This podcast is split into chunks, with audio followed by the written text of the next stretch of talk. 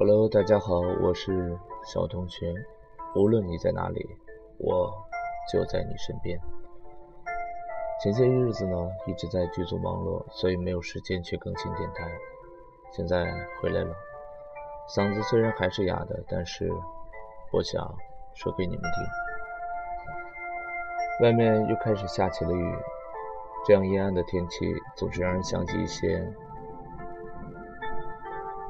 怎么说呢？埋藏在心底的一些事情。早年间，美国有家电电电台播出了个很轰动的节目，主持人做简短的介绍，请一位极有声望的心灵导师出场。导师们向观众展示了一只许多小抽屉的木箱，把木箱留给主持人，然后心灵导师转过身，背对观众。他要表演的节目是。透视你的心。愿意接受心灵导师咨询的观众，请举手。主持人随机拍叫。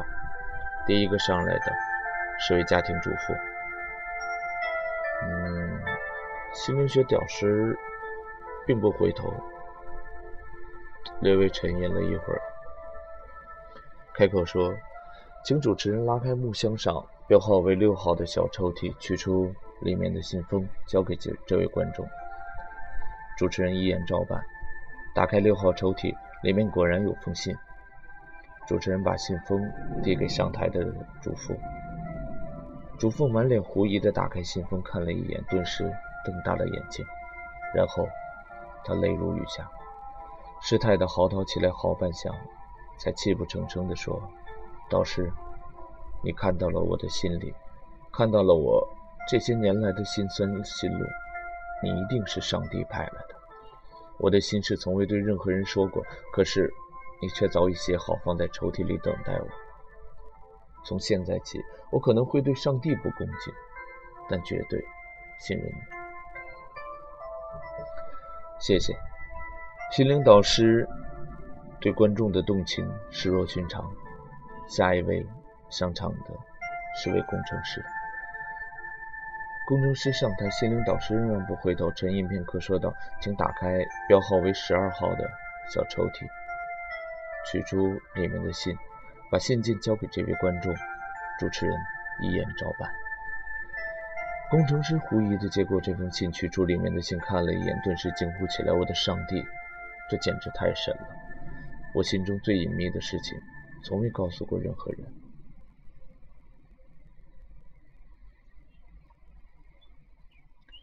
可是你知道，在我上台之前就知道，如果不是我亲眼目睹，我是不会相信的。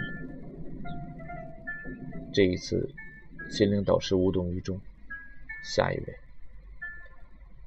第三位上台的是一位小学教师。心灵导师仍是背对观众沉吟片刻，吩咐道：“这一次，请打开标号为七号的小抽屉。”主持人打开七号抽屉，取出里面的信封，递给小学老师。教师打开信，看了一眼，也惊呼起来：“不可思议，无法理解！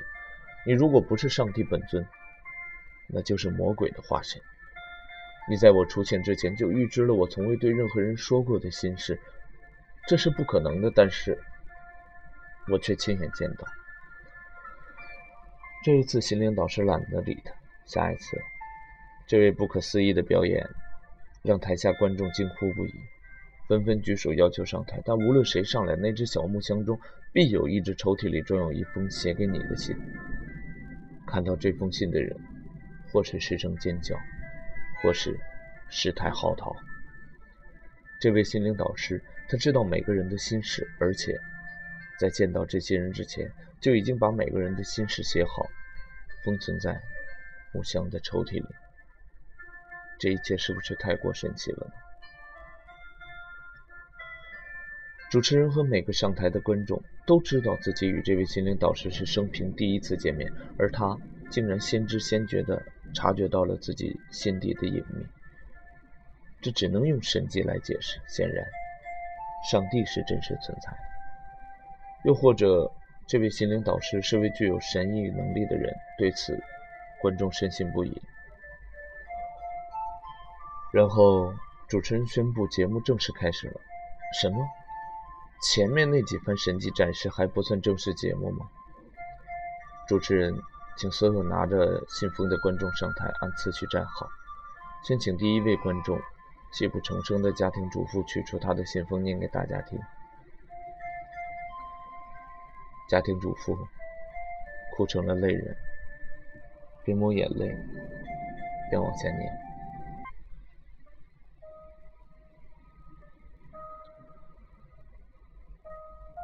你不是没有考虑过摆脱眼下的一切，但你狠不下心来。善良已经成为你的软肋，让你屡遭欺骗。你知道，这对来说不太公道。只是为了你的至亲所爱，你选择了隐忍，但你的心越来越失望。他们已经习惯于把你的大度与宽容视为软弱可欺。就连你自己都把握不准了。改变，在这个过程中有可能带来的任何伤害都是你无法接受的，委屈与无奈，你已默默承受至今。家庭主妇念完，家庭主妇念完，主持人请第二位观众工程师念，工程师。念信之前看了好一会儿，家庭主妇这才吞吞吐吐地念起来。他一开口，台下的观众顿时骚乱起来。工程师念的竟然和家庭主妇一样，一模一样，每个字儿都一样。奇怪，轮到第三位小学教师念他的信，他念出声，观众再度骚动。小学教师的信，居然也跟家庭主妇、工程师的信一模一样，依次往下，每个观众念出来的都是同一封信。原来，在心灵导师的箱子里，每只抽屉里的信都是一样的，每个上台的观众拿到的都是同一个信封。可为什么拿到信的观众们有的哭，有的笑，有的惊叫上帝下凡，有的尖叫魔鬼出世呢？这时候，主持人才说出真相：这位所谓的心灵导师研究的根本不是什么心灵学，他是一位心理专家。他在研究人类社会共同的情绪与情感。上台的每位观众拿到的信完全一模一样，可每个人都声称这封信说出了自己内心深处从未对人说起过的隐秘。这是因为在这封信中表达了现代人。共有的情绪与情感，我们把那封信拿回来，认真的看一眼。你不是没有考虑过摆脱眼下的一切，但你狠不下心来。善良已经成为你的软肋，让你屡遭欺骗。你知道这对你来说太不公道，只是为了你的至亲所爱，你选择了隐忍。但你的心越来越失望，他们已经习惯于把你的大度与包容视为软弱可欺，就连你自己都把握不准了。改变，在这个过程中有可能带来的任何伤害都是你无法忍受的委屈与无奈，你已经默默承受至今。这封信所表达的是现代人共有的心态：多数人都认为自己是善良的，并因为太善良。而屡遭欺骗，多数人都认为自己遭受了不公正，甚至极不公正的待遇。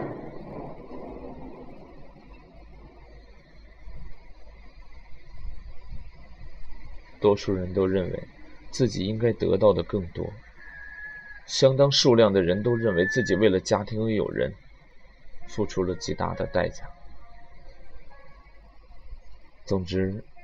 心理学家精心写出来的这封信，就是上面的四句话，经过变形组合的而构成。每个拿到信的观众都惊呼说出了自己心中的隐秘，只是因为这是现代人共有的情绪与心态。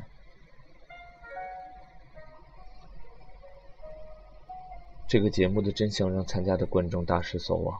此前，他们都认为自己是独一无二的，现在才发现。就连他们的想法都和别人毫无区别，真是令人太沮丧。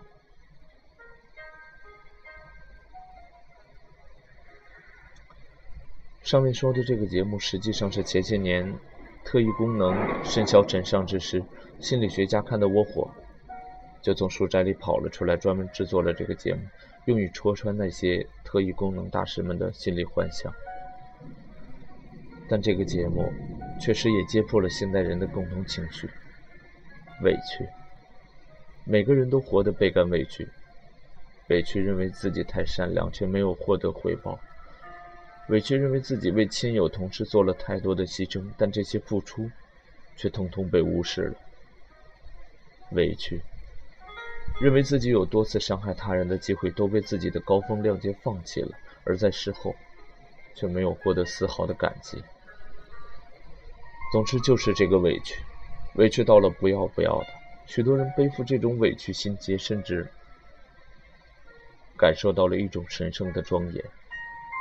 每一天都为了自己的悲壮牺牲所打动，但是心理学家通过这个实验已经把话说明白了：不是你说不出委屈，只不过你所表达出来的委屈情绪与你真实的境遇不成比例。简单来说，你的委屈就是扯淡，就是个自我的心理幻想。为什么现代人普遍？会感觉到委屈呢？有三种情况。第一种是真的委屈，这种真实的委屈也分大小。有的人遭遇到很严重的不公正，诸如出身于一个极端不公正的社会里，又或者是遭到令人发指的权利伤害，这事确实有。但大部分遭受委屈的人并不会流露出委屈的情绪。当不公正感染过于强烈，个人的委屈就不算什么了。相反，一些遭受到小委屈的人，甚至根本没有什么委屈，却流露出冲天的抱怨，认为自己亏大了，委屈他妈敲门，委屈到家了。正确的说法是，是这些人的思维方式、打开方式不对。让他们从很正常的工作生活中释放出了冲天的怨气。人和人的区别不大，智商相差无几，但每个人的思维模式却是完全不同。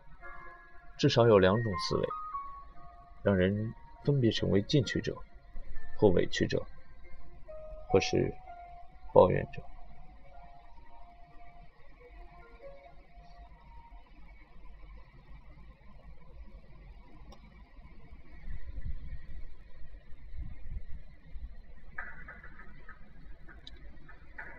进取者，他们有自己的人生目标，并认可现实生活中的存在性，认为要达成个人的奋斗目标，就必须从现实生活中一步步的走过去。委屈者，他们也有自己的人生目标，但他们拒不认同现实工作与生活，他们把工作中、生活中的一切常态视为对自己的迫害。在这类人的心里，迫害是全方位的。别人的存在是对他的迫害，工作生活是对他的迫害，甚至连无生命的物体都在参与对他的迫害。有些人愤怒时会踹桌子、踢椅子、摔杯子、砸碟子、打妻子、骂孩子。总之，这个世界上一切的存在都让他超级的不爽，看什么都不顺眼。具体来说，面对工作的问题时，进取者会很亢奋，因为这是他显露本事的时候。他就是靠了这个和这个社会交换获得生存资源。而对于委屈者来说，这一切都意味着对他的伤害是别人故意难为他、陷害他。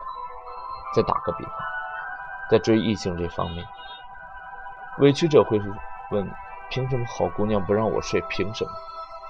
进取者则会问：我要怎么做才能够成为？女孩子喜欢的类型。找工作时，委屈者会问：“凭什么我找不到工作？找不到好工作，凭什么？”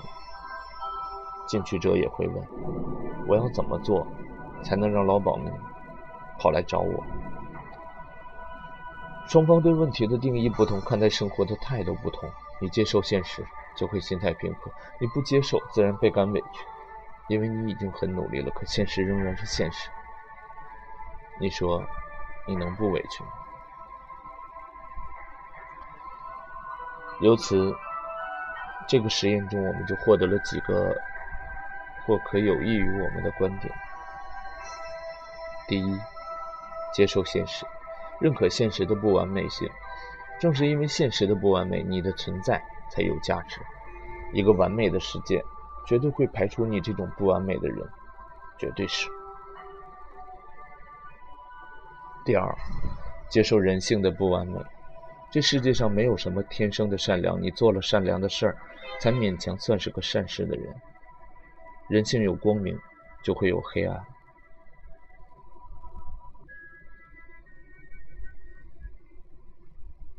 只有时刻保持对黑暗的警觉，才会避免沦为坏人。无端拿自己当善人，这也许不是明智的做法。第三，这世上委屈的人比比皆是，车载斗量，真的不差你一个。看看这个世界有多么丰富的物质和精神产品，再看看自己，你的贡献率有多大？无论怎么比较，我们都是占尽了便宜的人。千万别成为占便宜少了先吃亏的类型，那绝非是受欢迎的种类。最后一点，如果愿意，不妨观察一下自己的思维，万不可把现实存在的机会当成人生的障碍。有成就的人和我们面对的是同一个现实，他们看到的机会，有人看到的却是障碍。思维的差别，将彼此人生拉开了鸿沟。你希望成为哪种类型的人，就需要获得哪种类型的思维方式。注意你的思想，它会成为你的行动；注意你的行动，它将构成你的思想。当你意识的思维需要改善，就意味着全新的机会。跳出自己思维的模式，才知道，原来天地很宽，机会很多，不是什么事都针对于我，而是我已经针对了这个世界。外面的雨还在下，越来越大了，你们那儿呢？一场秋雨一场寒，天冷了，记得加衣服，然后。坚强的去战斗。